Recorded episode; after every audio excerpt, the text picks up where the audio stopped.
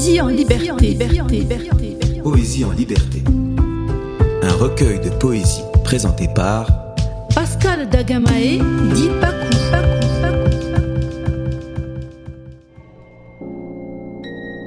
À la source de la moisson. Comme un moineau qui boit à la fontaine, comme un pigeon qui mange sur le balcon, je cherche encore pour apaiser ma peine une source ou un champ de moisson. Et mon regard devient source sereine d'un champ d'espoir tourné vers l'horizon. La tempête.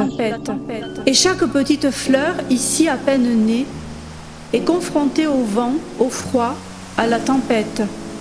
Mais sans cesse pourtant, toujours elle est levée, bien droite sur sa tige, tenant très haut sa tête. Radio Tridim. Radio Tridim. Tridim Radio.